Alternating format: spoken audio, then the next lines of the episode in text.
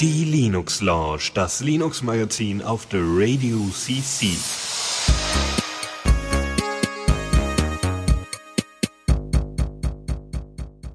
Hallo und herzlich willkommen an diesem Montag zur Linux Lounge. Es ist wieder Zeit für eure Dosis Open Source, Freisoftware und den ganzen Kram, der so in den Communities passiert. Ausnahmsweise bin ich heute nicht alleine. In sehr, sehr kurzfristiger, äh, ja, wie soll ich sagen, Abmachung habe ich es hingekriegt, den Deus hier zuzuzwingen. Hallo Deus. Guten Abend. So, äh, was, was befähigt dich jetzt hier Teil der Linux Lounge zu sein?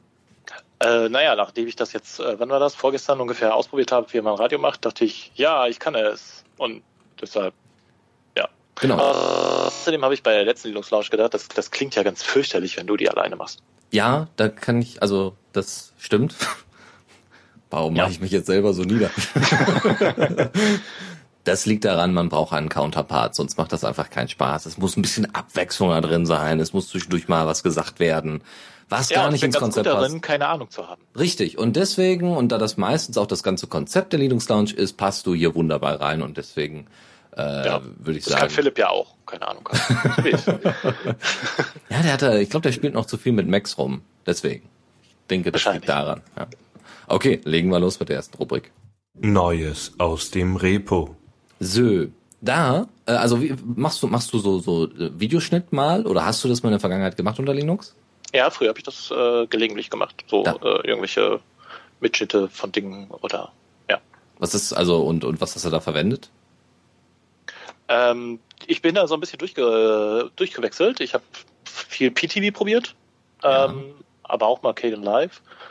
Ähm, ja, ver- verschiedenes. Also so richtig warm geworden bin ich mit keinem, glaube ich. G-Streamer funktioniert ganz ausgezeichnet. Für das Nötigste, ja. Ja, Ähm, da kann man Dinge miteinander stitchen. Ja, wa- was ja äh, ganz cool war, war dieses, wie heißt es denn nochmal, Light. Hm, ach, ich habe jetzt fällt mir natürlich der Name wieder nicht ein.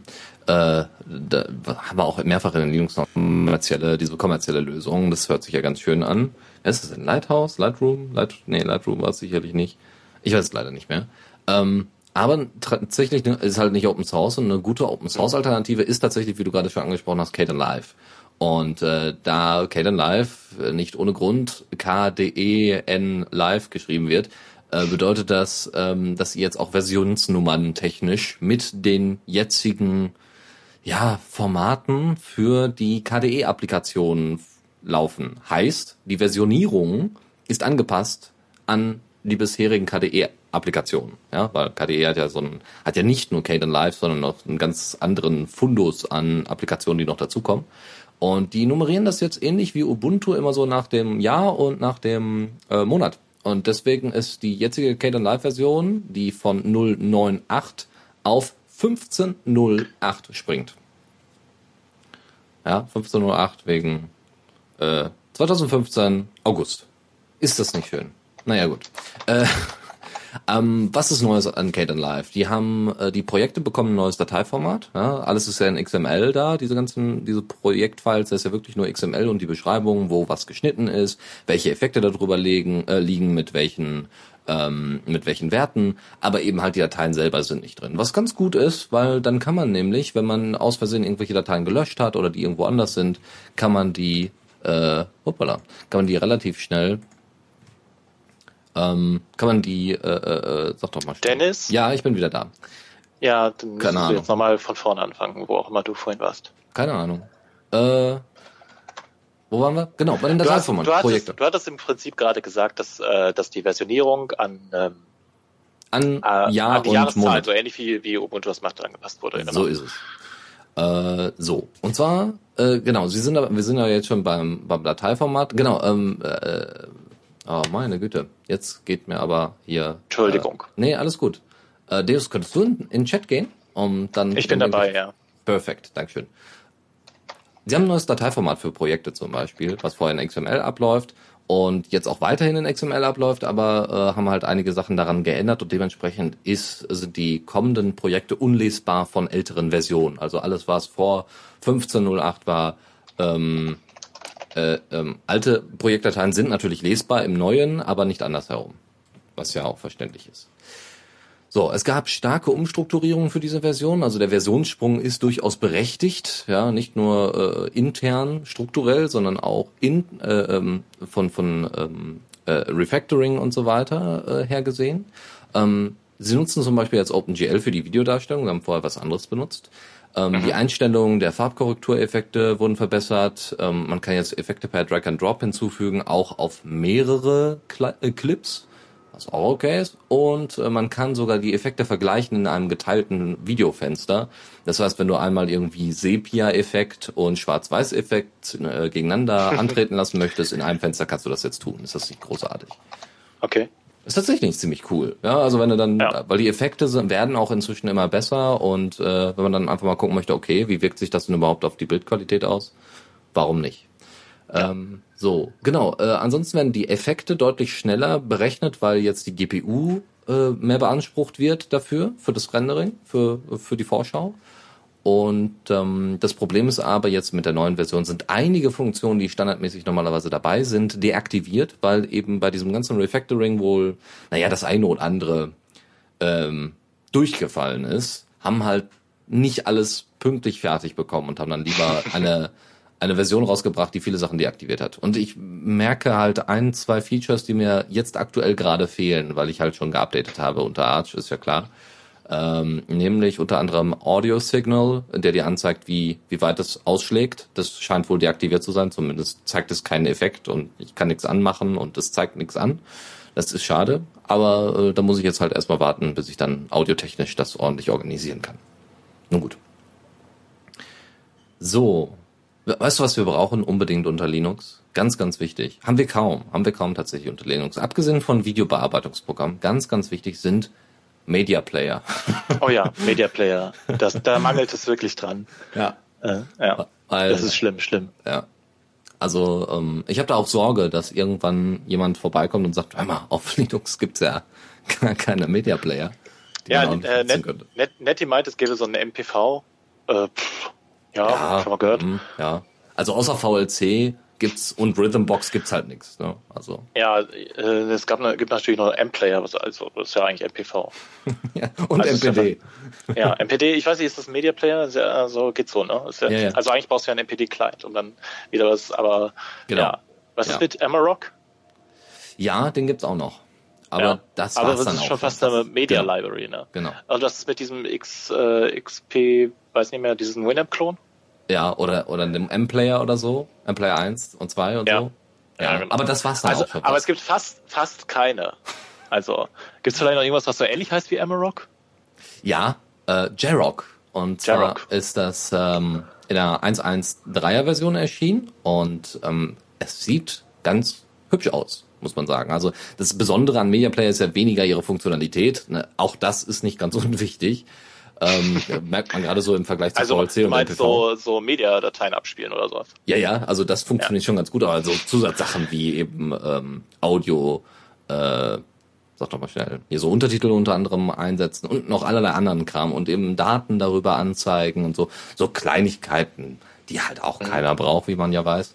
Ähm, aber bei Jarok, das ist halt ähnlich so ein Rhythmbox Amarok Ding, also wirklich so, so Musikverwaltung in erster Linie ähm, und hat einen Soundcloud-ähnlichen Designaufbau. Also du hast unten so eine Playerleiste, wo dann die meisten Informationen drin sind, alles, was gerade abgespielt wird, also eine, eine Sache, die gerade abgespielt wird aktuell, dementsprechend äh, Start- und Stopp-Button und so weiter und so fort. In, dann gibt's eine rechte kleine Sidebar mit den aktuellen Titeln, ne, was so als nächstes ansteht. Und dann links gibt's quasi so den Hauptbereich mit allen Titeln und Interpreten, die man dann aussuchen kann per Alben und so.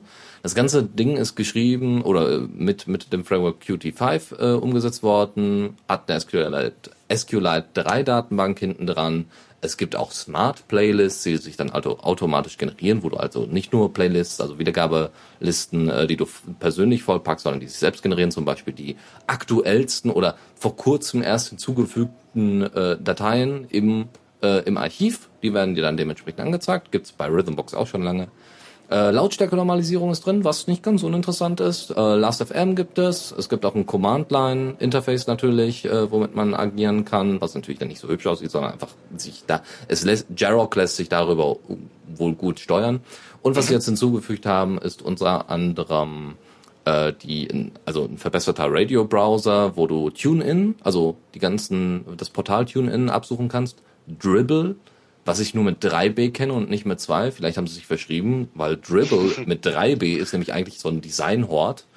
Und okay. Radionomy, ähm, was der Shoutcast-Nachfolger ist, also die Shoutcast-Liste. Ähm, mal gucken. Ähm, Radionomy ist jetzt auch vor kurzem erst hinzugefügt worden. Was sie jetzt noch können in der 1.1.3er Version ist äh, MP4 Audiotext lesen und sogenannte Ape-Dateien lesen, was wohl eine Playlist-Datei ist, wenn ich das richtig verstanden habe. Gibt natürlich alles per PPA und im Arch User Repository. Verrückt. Hast du irgendwie mitgekriegt, worauf das dann basiert? Also der ist ja nicht aus dem Boden gestampft. Normalerweise benutzt man ja irgendwie, also wenn man so einen Media Player schreibt für äh, Linux oder systemübergreifend, dann benutzt man ja irgendwie eine der, der anderen Player als Backend. Ja, ich muss sagen, dass das jetzt hier zumindest mir nicht direkt ersichtlich Stand war. nicht in der Meldung. Okay. Nee. Ja, ist ja nicht schlimm. Because, uh, ja, nee, steht leider noch so nicht drin. Aber gut. Aber, naja.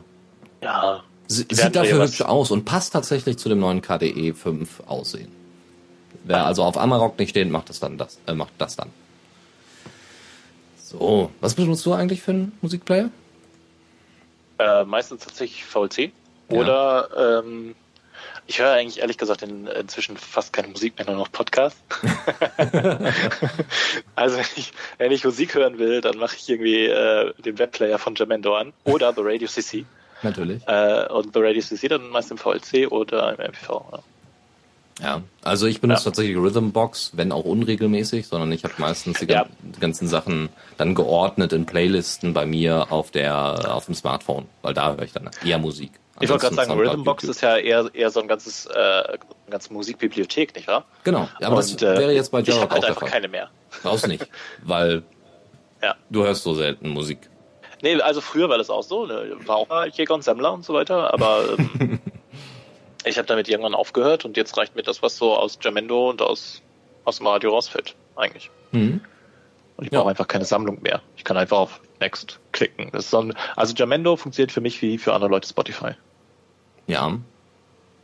Verständlich. Nee, ich, ich Soundcloud, da bin ich dann halt großer Fan von, weil da ja. läuft es halt ähnlich wie bei Spotify. Du hast halt auch ähnliche Titel und die, die äh, Überschneidungen von bereits favorisierten Titeln äh, mhm. mit dem, was sie so per Algorithmus raussuchen, ist schon echt gut. Da bin ich immer sehr, sehr beeindruckt, dass man gar nicht merkt. Da sitzt du dann eine Stunde, hast eigentlich nur ein, zwei Titel in der Playlist gehabt und der spielt einfach weiter bei Soundcloud und du denkst mhm. dir, wow, geile Titel. Also, oder, oder dir fällt es gar nicht auf, dass es andere Titel sind. Normalerweise, ja.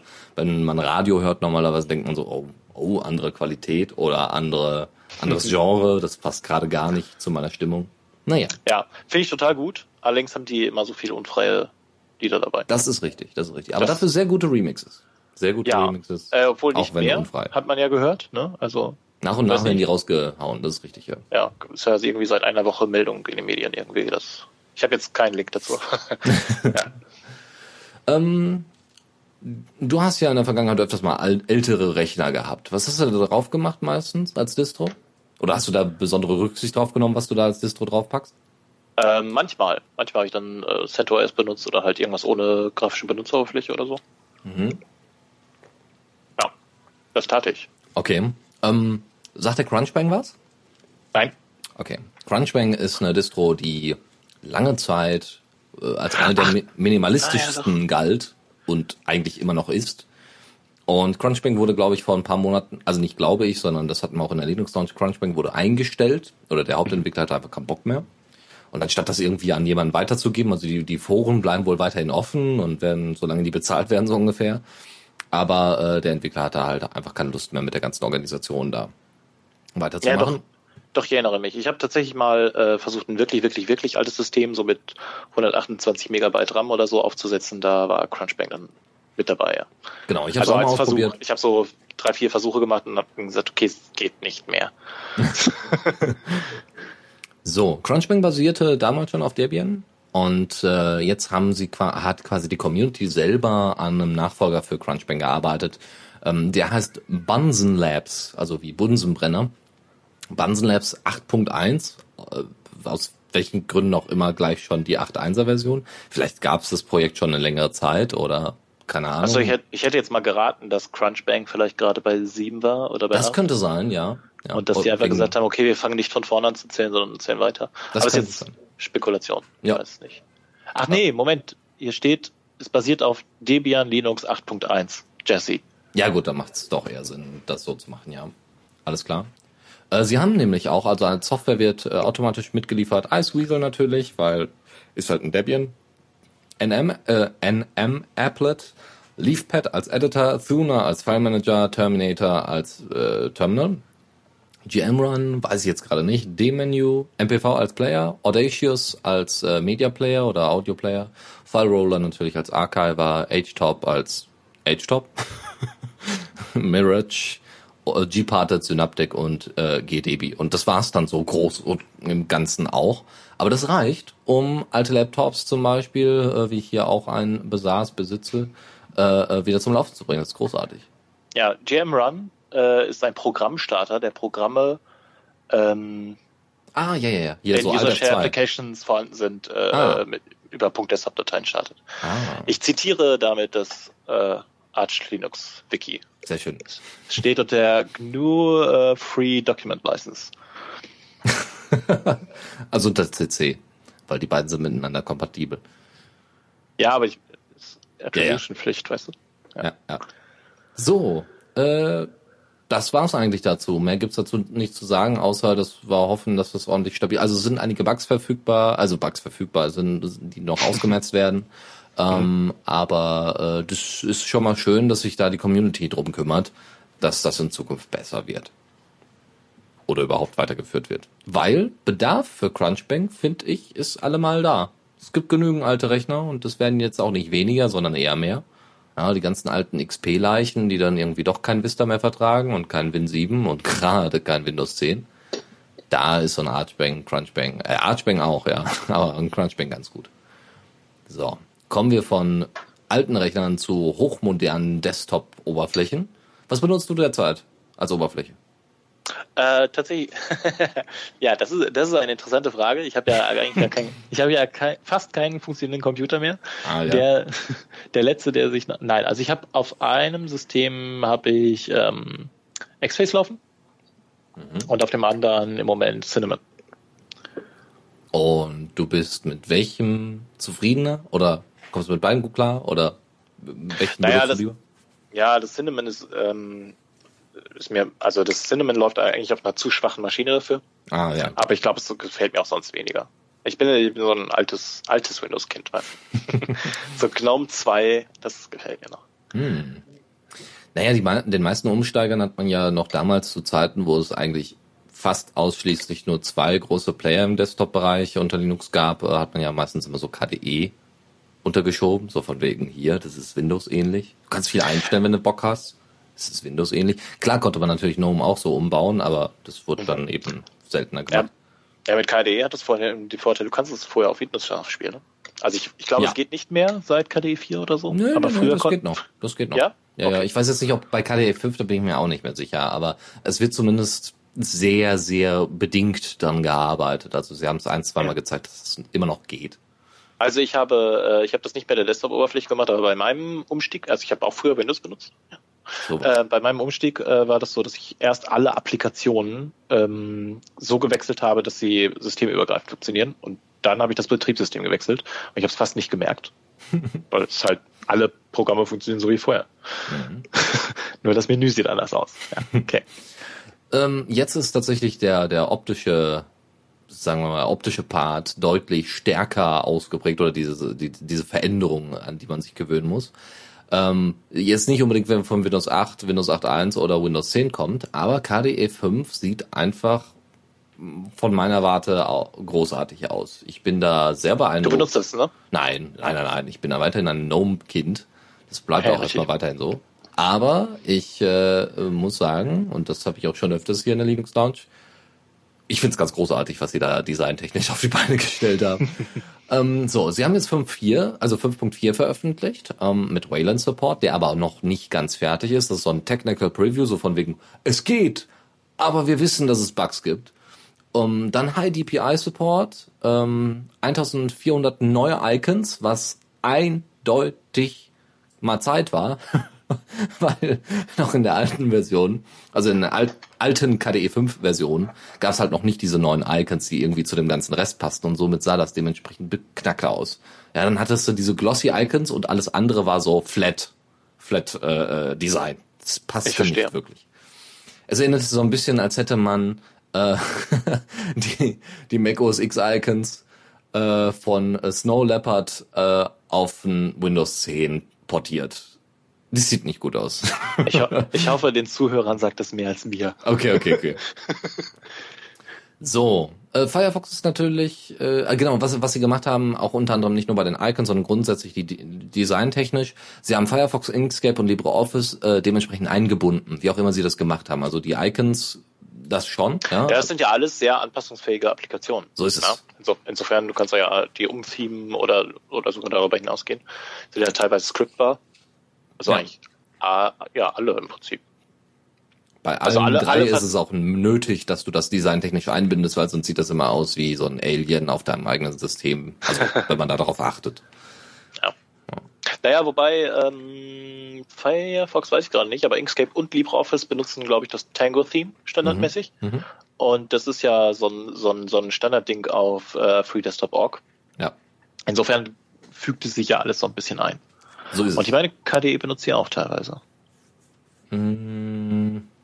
Da bin ich mir gerade unsicher, weil jetzt, sie haben ja jetzt auch neue Icons erstellt und dann. Ja, also. ja ich bin, ich bin nicht, ich weiß es nicht. Ob ist das so nicht Datei so öffnen, Dialog und so weiter. Außer, dass man eben Leuten vielleicht, also dass man jetzt, wenn man vielleicht vorher mit KDE nicht so viel zu tun hatte, wenn Leute ankommen, so von wegen, ich will kein Windows 10, aber gibt's was gut aussehendes auch unter Linux, dass man Leuten das mal vorzeigen kann und die dann entweder, naja, einen Herzinfarkt bekommen oder sagen, Nee, ich nehme Gnome. Apropos, ähm, Sie haben jetzt ein bisschen Gnome-ähnlichere Sachen eingebaut. Zum Beispiel diese Anwendungsübersicht, die doch sehr an dieses, äh, an diese Aktivitätenübersicht, an dieses Overlay-Ding von, von Gnome erinnert. Man kann das ja unter Gnome einfach mit der, mit der Super-Taste aktivieren oder eben oben an die Hot Corner mit der, mit dem Cursor gehen oder draufklicken. Und äh, diese Übersicht, diese Anwendungsübersicht, was gerade läuft und was man gerade suchen kann, das gibt's jetzt halt auch unter KDE. Das gab's glaube ich vorher schon mal, aber jetzt gibt es das halt nochmal nicht nur aufgehübscht, sondern nochmal verbessert, schneller und du kannst jetzt auch nach Dateien suchen und also es gab das alles schon mal, nur sie haben es halt nochmal anders eingepflegt, weil es ist halt KDE 5.4. Ja. Und das wird jetzt normal, ne? Ich habe das Gefühl, Unity hat das erfunden, aber es, äh, das zieht jetzt in die ganzen modernen Desktop-Umgebungen ein. Macht ja auch Sinn, weil keiner will mehr durch irgendwelche äh, Dropdown-Menüs oder sowas. Ja, so wie früher unter XP. So, was? Ich habe was Neues, ich habe Firefox installiert. Okay, dann gehe ich auf Start, Programme, Mozilla, äh, Firefox. Klick. Ja, dann ja. steht da deinstallieren. Ah. Genau. So, was wir noch haben, ist ein neues Applet für die Audioeinstellungen, die äh, natürlich direkt eingepflegt sind mit äh, Puls Audio. Was schön ist, ähm, weil Audioeinstellungen braucht man. Hätte das gedacht. So, kommen wir zu anderen schönen Dingen, nämlich dem OwnCloud Client. Hast du eigentlich eine Cloud, irgendwie sowas? Also muss jetzt nicht die OwnCloud sein, aber... Ich hatte meine OwnCloud. Ja. Ähm, dann ist mir irgendwie mein Uberspace-Konto ausgelaufen, Dings. also ich habe ja. ich hab einfach versäumt, das erste habe ich versäumt, das abzudaten und dann habe ich versäumt, das zu bezahlen. Hm. Ähm, deshalb gibt's das nicht mehr. Ich äh, spiele im Moment mit dem Gedanken, aufgrund der letzten Linux-Launch, äh, so ein, wie hieß es, ArcOS aufzusetzen. Ja, auf dem Pi, ja. Ja, auf dem Pi, da ist noch das Problem, ich habe im Moment hier nur ein Banana Pi und dafür gibt's kein fertiges Image. Noch nicht. Also, das wird, ja, glaube ich, noch nachgeliefert. Ja, da muss man, äh, es gibt so eine Anleitung, da muss man so einen Arch installieren und dann da irgendwie komischen Webserver reinklinken und es, es liest sich sehr experimentell. Ja. Aber Leute arbeiten daran, vielleicht habe ich ja Glück. Oder ich kaufe mir ein Raspberry. Oder ein ja. QB-Board. Aber dann auf jeden Fall ein Raspberry Pi 2, äh, wenn schon ja. neu ist. Ja, klar. Ja. Kostet dann, das gleiche. Genau, dann hast du halt auch die Power, die da nötig ist, um das ordentlich betreiben zu können.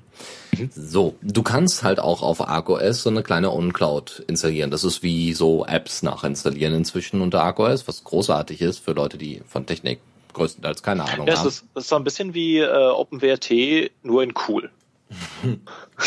nur in wirklich mit Vorteilen versehen. ja. ja. Äh, so, OnCloud drauf installieren und sie haben jetzt, äh, es gibt jetzt eine neue ähm, OwnCloud Client 2.0 und der hat Multi-User-Support, was einfach mal Zeit wurde. Ja, ich habe inzwischen so viele OwnClouds, die ich irgendwie einbinden muss und dann konnte ich früher nur eine OwnCloud einbinden. Das geht einfach nicht. Und jetzt geht das. Das ist voll geil. Und sie haben das tatsächlich auch designtechnisch ganz gut hingekriegt.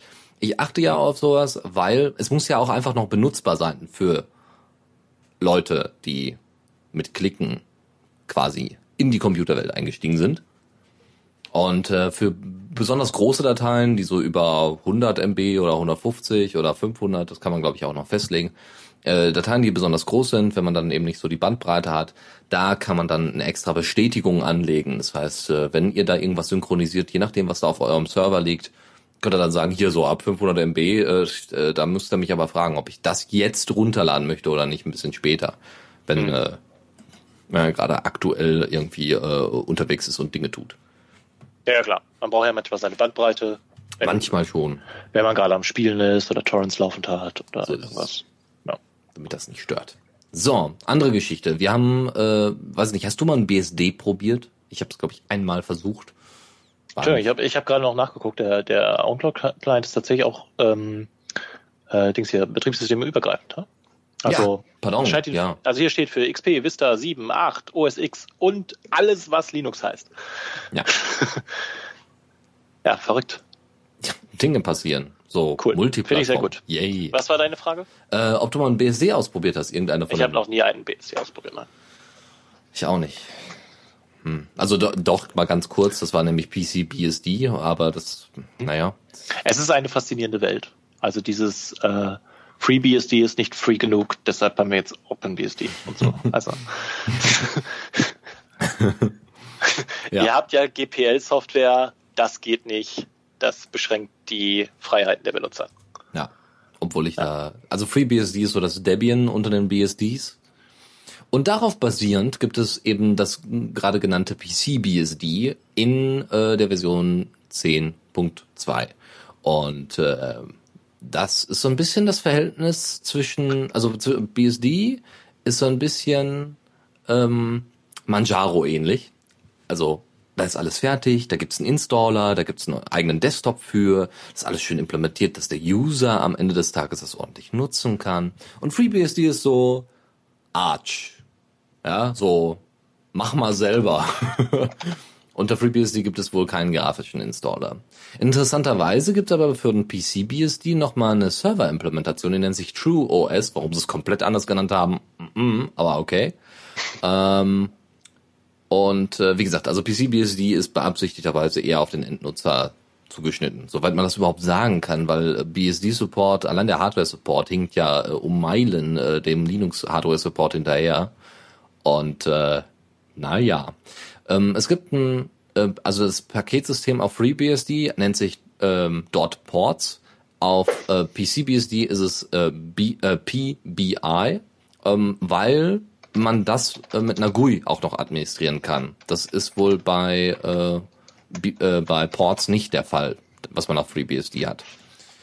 Ähm, dann gibt es die Paketverwaltung AppCafe, wo, wo, was dann halt eben mit diesem BPI äh, korrespondiert. Und da gibt es jetzt ein neues Plugin-System drin. Ich verstehe nicht so ganz, wie genau das dann läuft.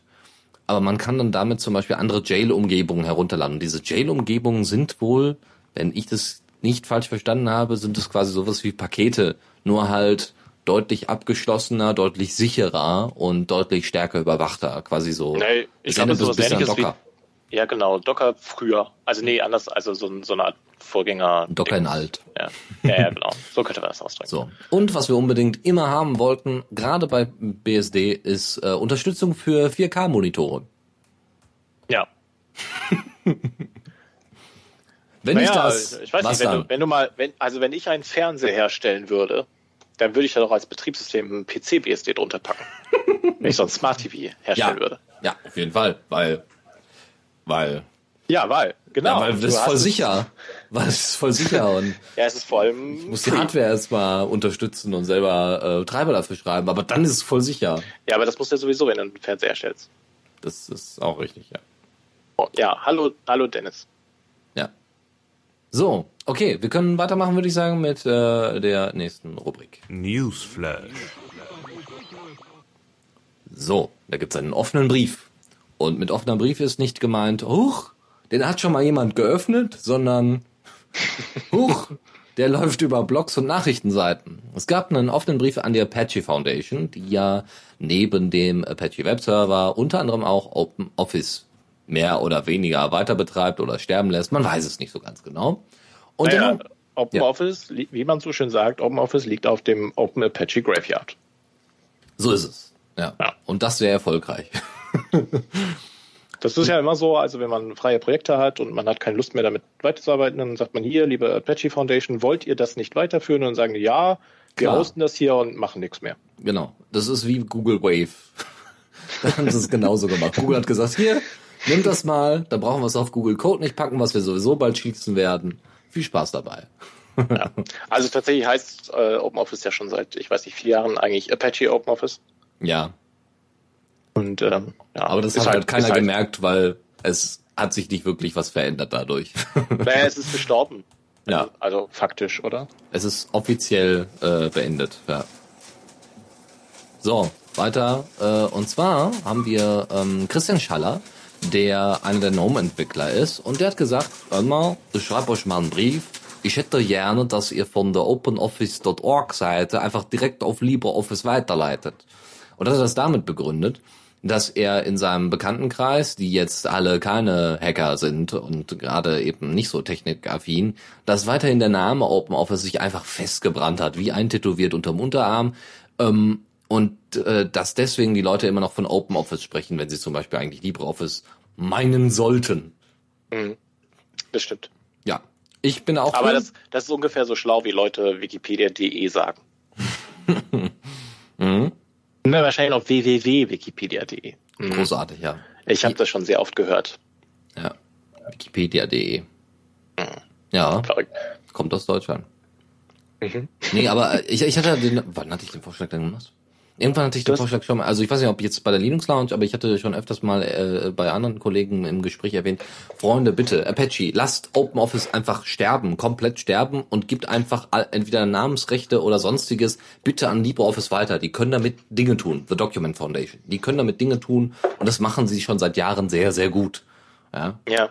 so. Ja, im Prinzip, man kann ja auch irgendwie einen weichen Ausstieg wählen. Man kann ja irgendwie sagen, okay, wir, da, da, wo wir OpenOffice derzeit hosten, äh, machen wir noch einen fetten Link. Willst du nicht lieber LibreOffice benutzen, mehr Entwickler, haben geileres Zeug schneller. Oder hier, wenn du drauf bestehst, weil es steht in deiner Firmen-Dings-Policy, dass du OpenOffice benutzen willst, kannst du es auch haben. Ja. Das wäre ja ein Ansatz. Ja, was steht denn jetzt in diesem offenen Brief? Ja, Ach so, das, war's. soll ein das war genau. Es soll einfach nur eine Weiterleitung gemacht werden. Und er bittet doch darum, dass das äh, alsbald passiert. Mal gucken, ob sich da äh, etwas regt. Ich gehe nicht davon aus, weil offene Briefe haben selten etwas bewegt. Aber schön, dass mal, schön, dass es mal eine zusammengefasst hat. so, eine andere Geschichte, da geht es nämlich um einen BIOS-Ersatz. Es gibt ja das Core-Boot-Projekt und es gibt das Libre-Boot-Projekt. Ich habe, muss ich zugeben, vergessen, wo der Unterschied lag. Aber er kann nicht so gravierend sein. Ich glaube, im Libre, also im Core-Boot-Projekt, ja, vielleicht liegt es an Lizenzen oder sowas. Vielleicht baut das eine auf dem anderen auf, soweit ich weiß. Ähm, LibreBoot wiederum, äh, als BIOS -Alternative, offene BIOS-Alternative, funktioniert auf dem Chromebook Asus C201. Das ist eine Nachricht wert, weil das ist total toll, weil so ein Chromebook ist unfassbar günstig in der Herstellung, unfassbar günstig in der Anschaffung und eigentlich perfekt gemacht für eine kleine Linux-Distro. Und da möchte man, gerade weil Chrome OS drauf ist, nicht unbedingt irgendwelche Binary Blobs da ausführen während des Startens. Und das Schöne ist halt, sie haben es geschafft. Äh, einer der Entwickler hat es hingekriegt. Es gibt keine Binary Blobs, die laufen ähm, beim Start, äh, weder bei der Hardware-Initialisierung noch beim Hardware-Boot-Prozess, was großartig ist. Das äh, Ding ist, wie gesagt, relativ günstig zu haben. Die 4 GB RAM-Version hat, kostet 200 Dollar und die 2 GB RAM-Version kostet 170 Dollar und hat 11 Zoll, hat eine sehr, sehr geringe Auflösung, aber ausreichend für 11 Zoll, nämlich 1366 mal 768. Äh, 2 GB RAM oder eben 4. Ähm, einen Rock-Chip äh, Quad-Core, 1,8 GHz Prozessor, aber soweit ich weiß, ARM und 16 GB SSD und Bluetooth 4.0. Also alles, was man braucht, nicht viel, aber ausreichend für mal eben Klapp auf, Klapp zu, Klapp auf, Klapp zu. Perfekt für die Uni. Ja, äh, Nettie fragte gerade noch, was jetzt, äh, was jetzt auf den Chromebooks läuft. Normalerweise würde da ja dieses Core-Boot laufen. Ähm, also bei Foronix in dem Artikel steht, dass da ähm, das LibreBoot jetzt darauf läuft und ja. der Vorteil ist halt, dass diese Binaries rausfallen. Also das heißt, bei Coreboot gibt es wahrscheinlich irgendwelche Binary-Blobs, die eingebunden werden. Ja, tatsächlich. Also es ist eine Open-Source-Implementation, aber die Sachen, die sie halt nicht reverse-engineeren können, die umbauen sie erstmal und versuchen halt nur diese, die dementsprechenden, ja, drumherum zu bauen, beziehungsweise das irgendwie einzubetten, was noch als Binary-Blobs da ist. Ähm, was sie noch nicht fertig haben. Und bei LibreBoot heißt es dann wahrscheinlich, dass es dann halt komplett frei von Binary Blobs ist. So verstehe ich den Artikel auch. Ja.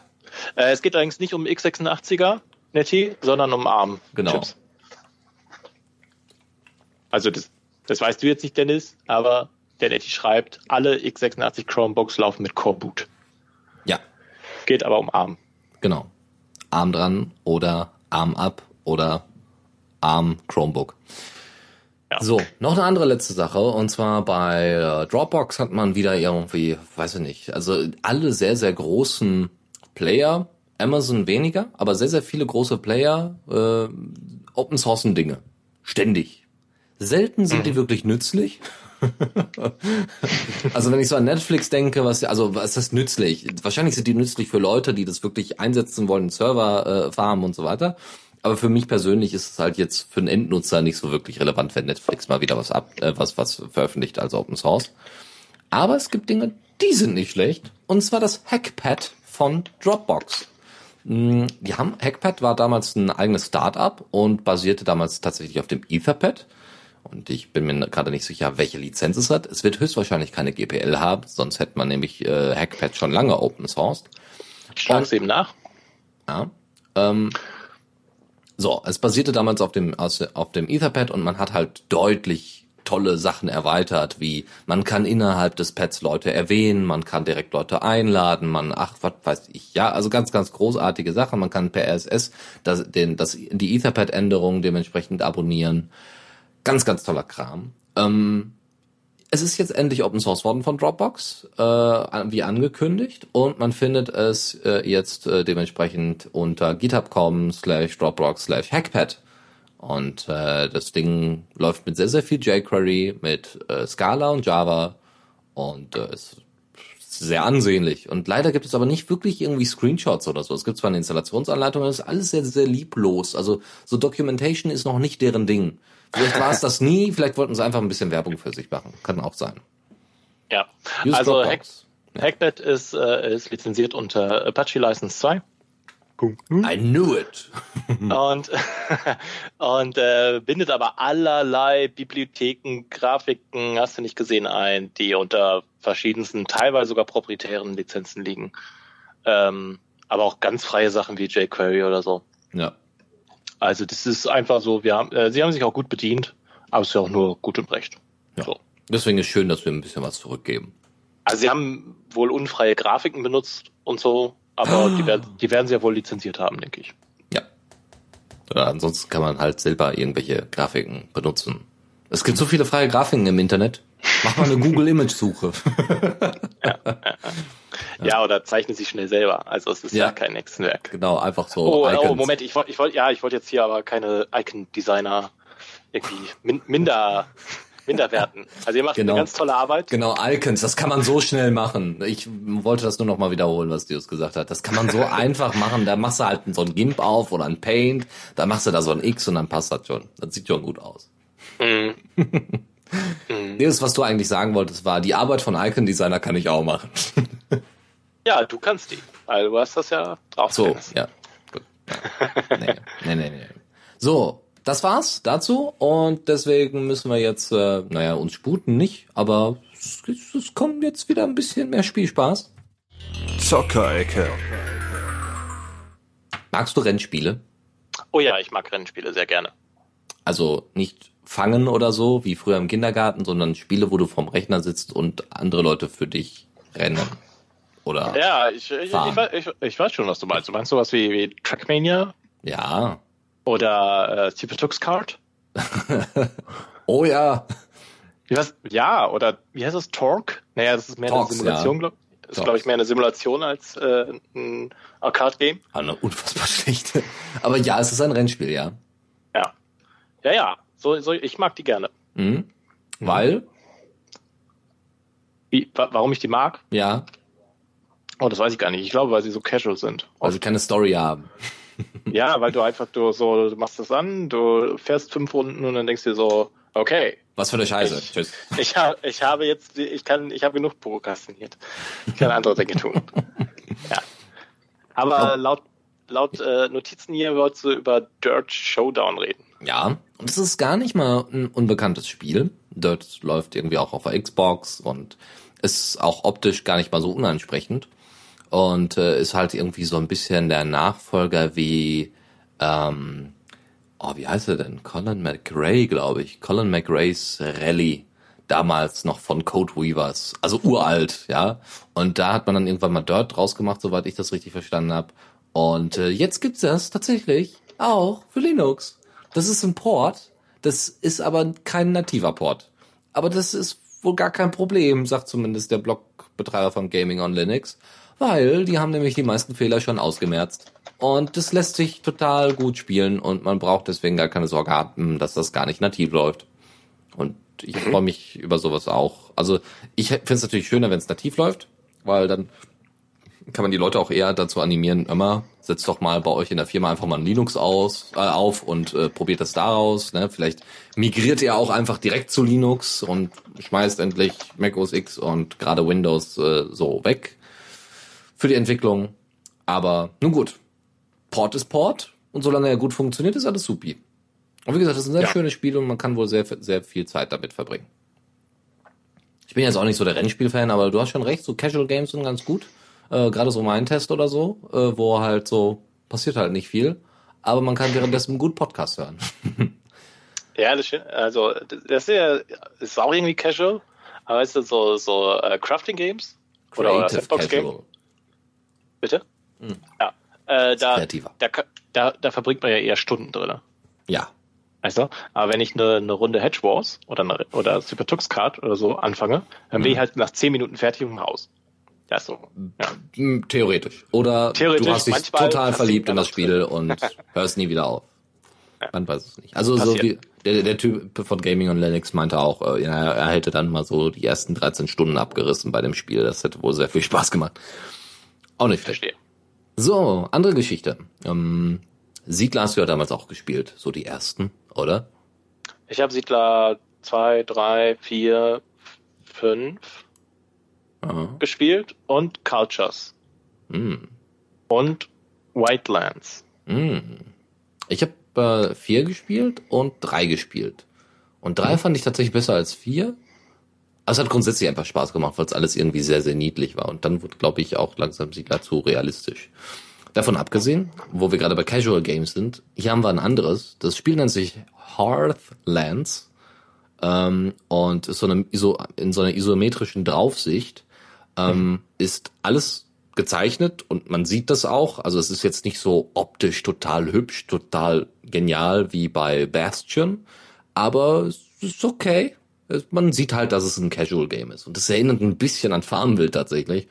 Ähm, Findest du? ein bisschen, ja, so optisch einfach irgendwie, weiß ich nicht. Das hätte auch im Browser laufen können. So kam mir Ja, das das vor. habe ich auch gedacht. Das könnte im Browser laufen. Aber an Farmville hätte es mich jetzt nicht erinnert. Ja, so. Aber es, das- gab, es gab auch mal so einen Siedler 2 Klon im, im, im Browser irgendwo. Mhm. Ja auch Siedler Online und so ein Kram. Ja. Und so ein bisschen funktioniert das da. Und äh, das, da kann man viele Stunden vor verbringen. Und das äh, ist perfekt was für langweilige Sonntage. Ja. Sieht sehr hübsch aus. Ja, Äh, ein bisschen eintönig. Also irgendwie Mhm. sehen alle Gebäude gleich aus. man hätte es ein bisschen abwechslungsreicher gestalten können, hast du recht. Ja. Ja. So. Und das letzte Game, was wir euch heute vorstellen wollen, ist äh, ein 8-Bit-Spiel. Aber was für eins? Also, warum betone ich das so sehr? Weil, also ich meine, ihr kennt ja schon Hotline Miami. Ist schon Ist das 8-Bit? Nee, ich glaube, das wäre 16-Bit. Aber das Ding ist 8-Bit. Und das sieht man dem Ding auch an. Mit, oh, also mit, mit High DPI Support. Also das Ding hat auch eine HD und so. Das, äh, das Spiel nennt sich Retro City Rampage. Wuhu. Und ich bin gerade am überlegen, ob es das nicht früher schon gab. Äh, mir kommt der City, äh, der, der, der City, ja, der Titel sehr, sehr, sehr bekannt vor. Mhm. Ich glaube, ich habe ihn mal in Instant 9 gehört oder so. Ähm, vielleicht ist dieses DX neu. Genau. Ja, dass man es nochmal redone hat. Und es Ja. geht darum, dass ihr irgendwelche, irgendwelche Autos klaut und, oder grundsätzlich Fahrzeuge und dabei halt ganz, ganz viele Leute tötet. Es ist GTA, nur ohne die geile Story, ohne die Kritik an der Gesellschaft und den ganzen anderen Kram, was GTA ausmacht, nämlich nur Grand Theft Auto. Nicht. Aber es sieht gut aus dabei. Es sieht sehr gut aus, auch in 8-Bild-Grafik, auch zu heutiger Zeit noch.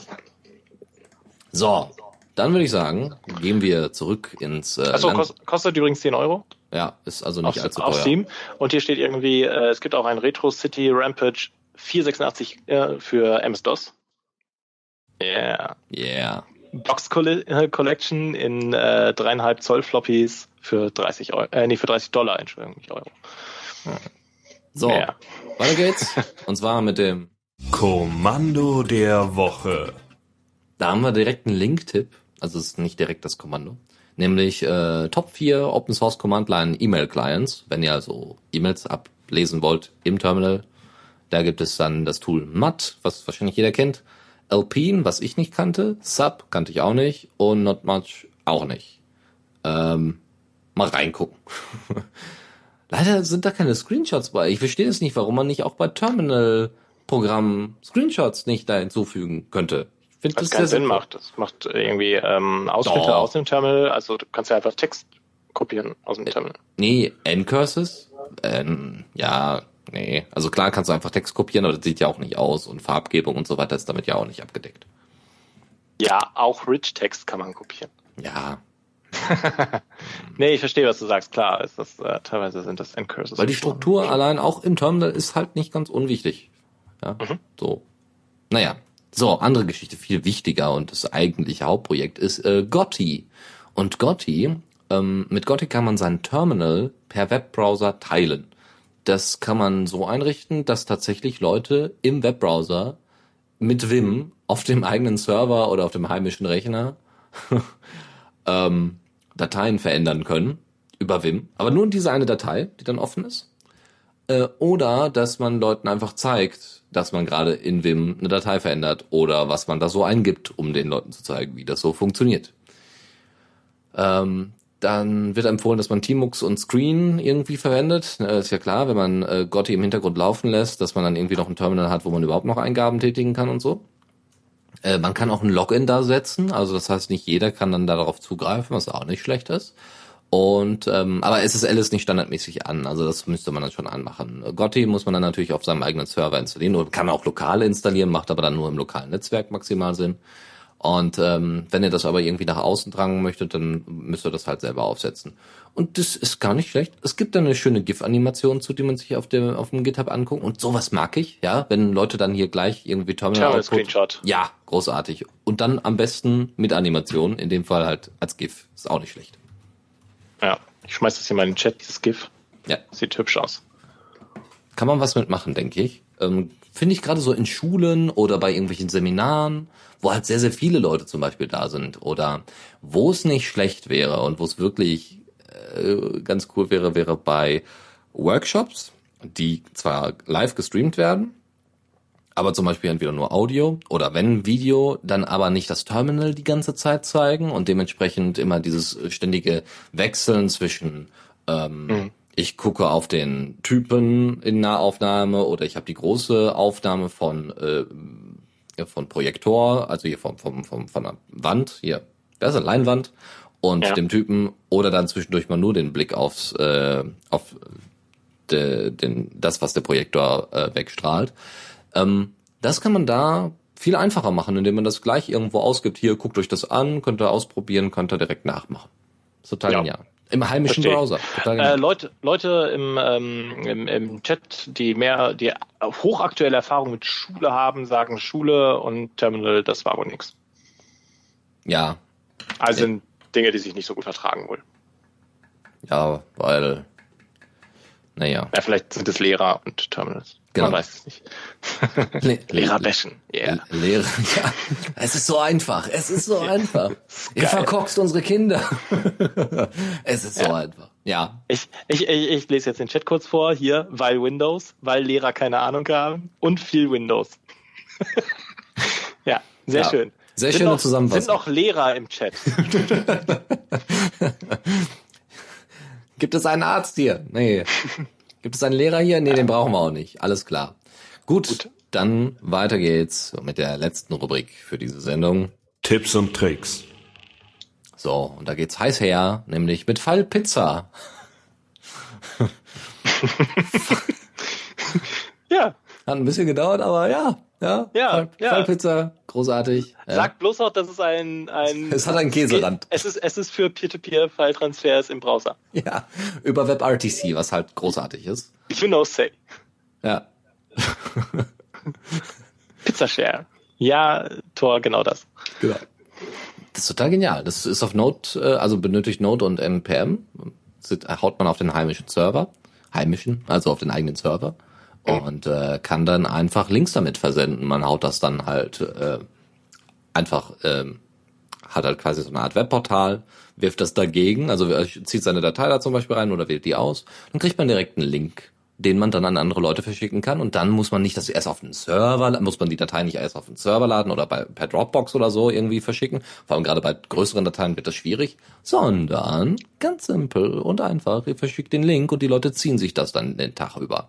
So, aber sobald ihr den Browser schließt, habt ihr das Problem, dass, ähm, wie soll man sagen, dass äh, nicht die Verbindung abreißt, das zumindest nicht. Also es wird weiterhin runtergeladen von den Leuten, die den Link bereits haben. Aber wenn der Browser geschlossen ist, dann ist der Link invalide. Was ganz gut ist, wenn man Ja. Damit es nicht weitergegeben wird. genau, das ist sehr Gut. schön. Hat so ein bisschen der Anwendungszweck, so ein bisschen wie das äh, HTTP Simple Share, nee, Simple Server von, von Python. Mhm. Gibt's ja so als fertiges Modul. Ist irgendwie ein ähn- ähnlicher Anwendungszweck hier, nur ich glaube, es ist, ähm, dafür ist es Node, ne? Ja. Ja. So. Ja, warum nicht? Und wahrscheinlich hübsch. Also vermute ich. Ich habe es jetzt noch nicht gesehen. Ich vermute, es ist hübsch. Ja, es ist gar nicht optisch so großartig. Ist, Nein? Nee, Okay. muss doch gar nicht. Äh, Chrome kann übrigens, äh, hat eher Probleme mit äh, ähm, Dateien, die über 500 MB sind. Firefox nicht. Aber man kann das auch musstest du jetzt noch mal sagen. dass ich musste, weil ich habe ich habe da ich habe schon wieder Erfahrungen mit Leuten gemacht, die Chrome und Chromium ganz toll finden und da muss man immer mal wieder betonen, dass es nicht immer ganz toll ist. ähm, und das ist so eine BSD License nochmal. Ähm, Dencho merkt gerade, an- ich muss an Schnubbi sagen, ne? Ich darf nicht Dennis sagen und nicht Dencho. Also Schnubbi merkt an, dass es Probleme mit NAT geben könnte. Aber das ist ein V4-Problem. Es erübrigt sich Ja, in Bälde, behaupte ich mal. Also V6 ist jetzt schon, hat schon so große Durchdringung, habe ich das Gefühl, durch die Bevölkerung. Äh, ohne also dass es merkt. ja, an den meisten ähm, Internetanschlüssen liegt heute so. Okay. Äh, an, jedenfalls an den meisten Internetanschlüssen liegt heute V6 an und wenn du dann auch deine V6-Adresse sharest, dann ist es, äh, dann kriegst du es hin. Aber stimmt, ja, WebRTC geht ja auch durch NATS durch. Mhm. Sehr schön. So, kommen wir ein bisschen zu Pro Projektmanagement-Software, die man halt immer braucht. Es gibt inzwischen so viele, oder ich habe zumindest das Gefühl, dass es unfassbar viele Projektmanagement-Software gibt. Es ist ähm, auch im Open-Source-Bereich, da bin ich tatsächlich sehr beeindruckt. Benutzt du sowas? Mm, Ich, ich suche immer nach dem, naja, nach Du dem Projekt, wo man es dann benutzen. irgendwann, das ist immer so, ich stelle hier Software vor und denke mir nur so, boah, die Hälfte würde ich installieren, einfach um es installiert zu haben. Ich habe noch nicht mal ein Projekt und noch nicht mal einen Nutzen dafür, aber ich will die Software haben. Weiß Ja, nicht, von das. irgendwelchen Open Source Firmen, Social Networks oder sowas. So, total geil, total genial, ich will es mal ausprobieren, aber ich habe keinen Anwendungszweck dafür. Also ich habe dieses äh, CC-Key äh, äh, gerade aufgemacht. Das ist ja auch unfassbar hübsch, ehrlich gesagt. Ja, Dann bräuchte man ein Projekt, ne? Ich glaube, das ist immer nur das Design. Ich gucke mir die Screenshots an oder irgendwelche äh, Promo-Videos und denke mir nur so, ah, das sieht einfach geil aus, das möchte man einfach mal bedient haben. Ja. man weiß es nicht. Äh, genau, worum es hier überhaupt geht. Orange Scrum heißt das ganze Ding. Ähm, unter GPL 3 und in PHP, also unter GPL 3 lizenziert und in PHP geschrieben hat ähm, im Menü so einzelne Aspekte, nämlich einmal ein normales Dashboard, wo man eine schöne Übersicht hat, Aufgaben. Hast du gerade Jehova gesagt? Jehova? Wieso? Ja, ich habe, Entschuldigung, ich habe, ich habe PP, äh, PHP gehört. Entschuldigung. Schon gut. Die Programmiersprache, dessen Name nicht genannt werden darf. so, ähm, hat ein Dashboard, hat äh, eine Aufgabenübersicht, die man auch in einem Kanban-View äh, haben kann oder in einem Kalender. Das heißt, man kann es dementsprechend organisieren, ob man das nach äh, Zeit eingeteilt haben möchte oder eben nach der Kanban-Methode. Ähm, die Kanban-Methode ist so, ähm, ihr habt drei unterschiedliche ähm, Stadien oder mehr, gehen auch mehr als drei Stadien, so ähm, neue Sachen, die bearbeitet werden müssen, Sachen, die gerade in Arbeit sind und Sachen, die fertig sind. Und dann schiebt ihr halt die To-Dos, die es da gibt, immer von einem ins nächste über. Aber ihr könnt es, wie gesagt, auch über den Kalender machen und könnt sagen, okay, wir machen das nicht per Kanban-Methode, sondern wir sagen Deadline, Deadline, Deadline. Bis dahin muss alles fertig sein, alles klar. Und dann habt ihr die wunderbare Übersicht oder könnt es eben nach Projekten und Einteilungen und so weiter ordnen. Das ist sehr, sehr cool. Dann gibt's noch Dateien. Ihr könnt also Dateien da hochladen und äh, dementsprechend verknüpfen mit To-Dos. Es gibt Meilensteine, die dann erreicht werden sollen ähm, einzelne Projekte, wonach dann diese To-Dos geordnet sind, Nutzer, wo man dann nochmal eine Übersicht hat und äh, Daily Catch-up, ja, wo dann man sehen kann, was denn was denn so am Tag passiert ist oder am Tag davor. Und man kann natürlich auch Einladungen versenden, ganz großartig. Ja, das war deswegen eingerückt, Deus, und ich glaube, das können wir auch erstmal so lassen, weil äh, ähm, das ist äh, auch Projektmanagement-Software und ist halt nur eine Alternative noch zu Open mhm. äh, Orange Scrum. Nämlich, oh, ich wollte noch vermeiden, dass du es übersiehst. Alles klar, Dankeschön. ähm, Orange Scrum hat, äh, ganz, da gibt es auch ganz viele Alternativen zu, unter anderem Lean Time, die gerade erst angefangen haben, daran zu arbeiten. Ich finde Lean Time nicht so schön, aber es könnte sein, also nicht nur so schön, sondern es ist auch nahe, also schwierig benutzbar, sagen wir es so. Es ist nicht so intuitiv. Ist auch in PHP geschrieben, benutzt MySQL-Datenbank könnt ihr euch ja mal angucken als Alternative zu Orange Scrum, aber ähm, ich denke, ja, ich denke, man wird zu einem großen Teil äh, Orange Scrum bevorzugen. So, kommen wir zu einem anderen Ding. Zwar auch irgendwie Planung und Planungssoftware-mäßig, aber diesmal lokal als äh, ähm, GTK-Applikation, nämlich Planner. Das ist ein uraltes Ding. Der letzte Release ist von 2011, also in Internetjahren ist das uralt. Ähm, aber immer noch nutzbar. Ich habe es tatsächlich vor kurzem mal hier testweise installiert, ob das überhaupt noch funktional ist. Aber ja, man kann es tatsächlich noch installieren und das funktioniert auch noch ganz gut. Was man damit machen kann, ist, dass man einzelne To-Dos daran orientiert, also in so ein, so so ein Raster einordnet, ähm, was sich Gantt mit Doppel-T, Gantt-Diagramm nennt. Ähm, also wann kommt was dran, wann muss was fertig sein, auf wann folgt was das alles könnt ihr organisieren. Was natürlich super ist, wenn ihr zum Beispiel einen Umzug macht und der ähm, Blog von äh, intux.de, der hat das auch nochmal präsentiert, eben genau an diesem Beispiel, dass er gerade umzieht und dann eben daran orientieren kann, was er noch alles machen muss und wann er was als nächstes machen kann. Ja, also diese, diese Diagramme, die zeigen halt vor allem Abhängigkeiten, also was muss erledigt sein, bevor ich, also welche auf, A, C und F müssen erledigt sein, bevor ich mit H anfangen kann. Mhm. Das heißt, ich kann B und D erstmal liegen lassen. Würdest du sowas nutzen? Ähm, wenn ich eine entsprechende Aufgabe, die man kleinteilig unterteilen kann, wie Informatiker das ja immer machen, ne? große Aufgaben in kleine zerlegen, mhm. äh, dann ja, ja, ich finde das cool. Ich mhm. glaube, es ist eine sinnvolle Anwendung. Äh, Planner heißt, wie gesagt, das Programm und es ist tatsächlich auch für Windows und Linux verfügbar und es gibt sogar ähm, irgendwie so ein Microsoft Project Import. Also es gibt von Microsoft äh, Project, äh, Project ist wohl ein anderes Programm, was das auch kann.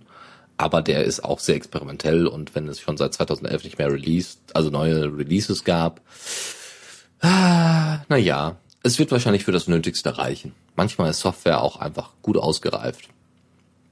So, genau. andere Geschichte. Kleiner gibt's für, für Windows auch. Also genau. man kann auch vielleicht sogar mit Freunden irgendwie mal Daten sharen oder so. So, jetzt machen wir noch eine Kleinigkeit fertig und zwar äh, Barcamp, war's schon mal, ne? Auf einem Barcamp. Äh, kind of, ja. Ja. Ähm, um so ein Barcamp zu organisieren, gibt es normalerweise so eine Art Grid, wo aufgeschrieben wird, wann, wie viel Uhr welche, äh, welcher Vortrag stattfinden könnte oder einfach stattfinden wird, weil das einfach mal so festgesetzt wird. Ja. Ähm, das ist manchmal ein bisschen blöd, wenn dann so 50 Leute vor so einer Pinnwand stehen, die man dann da äh, bepinnen möchte, nur um mal zu gucken, was als nächstes kommt. Was macht man also? Man digitalisiert das, was man normalerweise auf Papier schreibt. Deswegen gibt es dann ein Foto, was man machen kann von der Pinnwand. Das kann man auf den sogenannten Was Next, also angelehnt an What's Next, ähm, an den Was Next Server senden, äh, hochladen und dementsprechend macht er dann die Einteilung digital.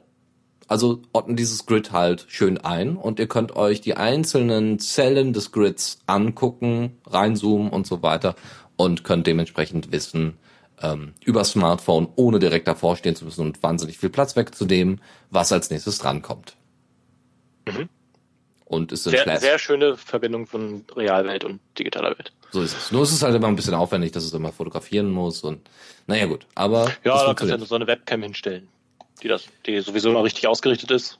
Ja, dann machst du ein Skript, was regelmäßig irgendwie alle äh, alle Viertelstunde oder was was hochlädt oder so, irgendwie so. Genau. Ja. Machst du vorher noch so einen Alarmton, dass die Leute aus dem Weg gehen. Ja. Du, du, du, du, du, du, du, du. Ja, finde ich, finde ich sehr gut. Ich werde das umsetzen. Sehr schön. Ist in Flash geschrieben äh, und somit halt auch in Python. So, dann Ligi ist ein Projekt, das tatsächlich auf Diaspora mir entgegengesprungen ist. Es geht um, äh, Ligi ist äh, genau das, das äh, äh, Esperanto-Wort für Connection, also für Verbindung zu anderen Personen. Und Ligi ist ein sehr, sehr neues Projekt, weil es gerade erst akut geworden ist. Es geht nämlich darum, äh, ich zitiere mal aus dem Beitrag von Geraspora, ich habe vor etwa einer Woche ein Softwareprojekt gestartet, um Menschen, die etwas abgeben wollen, also irgendwelche Sachen, und Refugees, die Dinge brauchen, zusammenzubringen. Ich bin inzwischen so weit gekommen, dass es gerade so funktioniert. Es ist aber noch weit entfernt von der Fertigstellung. Und das, ich habe das mal, es gab so eine Testinstanz auf GitHub, das sah okay aus. Ja, also man konnte auch Sachen dementsprechend sagen, hier, ich habe hier noch eine warme Decke und ich habe noch irgendwie Thermoscan und kann und kann die gerne abgeben an andere Leute und will da auch nichts für haben. Ich will nur, dass es irgendjemand bekommt, der es auch gerade brauchen kann.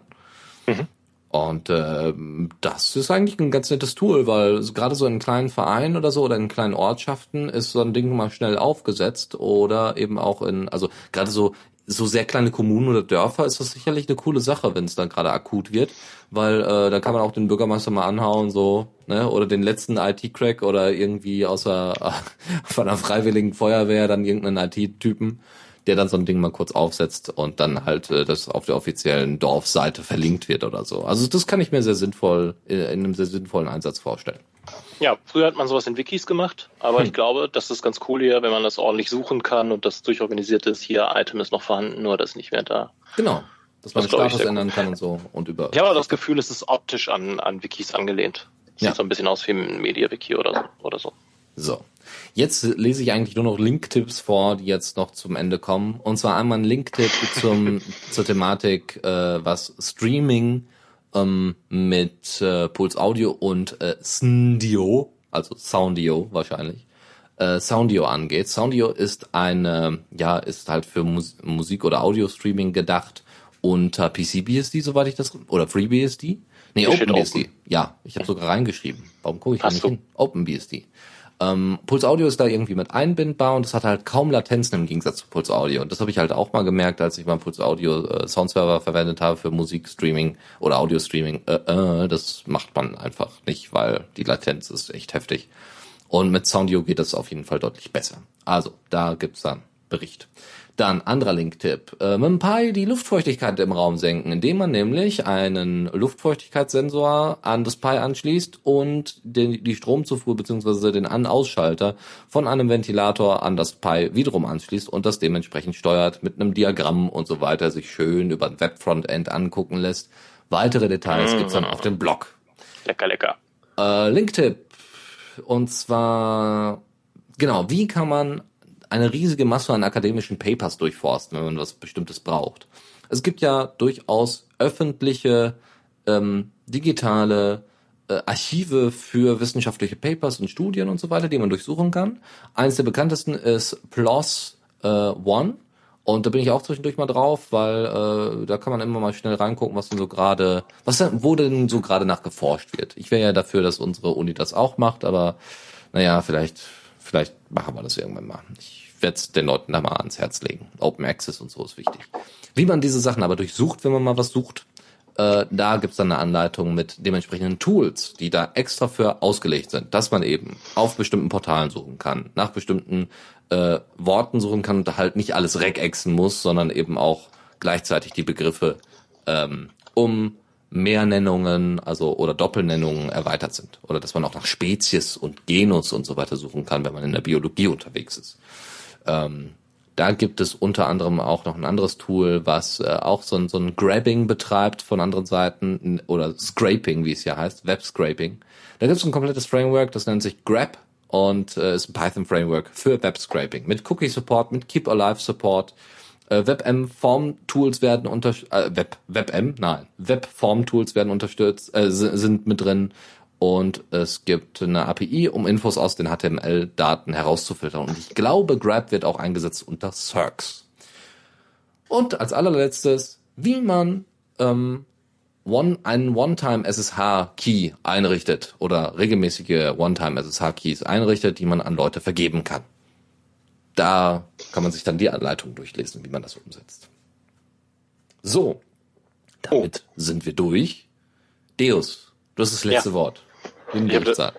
Ähm, nicht schuld. Da, da, da, fällt mir, da fällt mir kein, kein gutes, also One-Time-SSH-Keys generieren, finde ich ausgezeichnet, ja. Nein, ich habe ich hab den Chat beobachtet ja. Die, äh, total interessant, die Leute äh, äußern sich nicht viel. Nicht mehr. Tja. Ich dachte, ich habe, also sonst ist das ja immer so eine Beschwerde, ne? Und ich ja. habe da jetzt eigentlich ständig das ein Auge drauf gehabt, aber es scheint sich niemand an an die Sendung zu wenden, sondern so oder sie zu hören. Man weiß es nicht. Man kann das immer erst im Nachhinein feststellen. Zwischendurch gibt's Religionskriege, ja. Ah, so KDE versus GNOME oder Mac OS X oder Chrome versus Firefox oder ja, oder VI gegen Emacs. oh, come on, na. ah nee, wahrscheinlich, aber inzwischen ist es wahrscheinlich Emacs gegen Systemd, ne? Ja. Was ist das bessere Betriebssystem? Ja. Systemd, äh, Emacs gegen, gegen Gameboy. Wegen Tetris. Wegen Gameboy? Ja, wegen der Tetris-Implementation. Ach so, ja. Alle, äh, ja, ich bin unsicher, was besser ist. Ja. Atari gegen Emacs.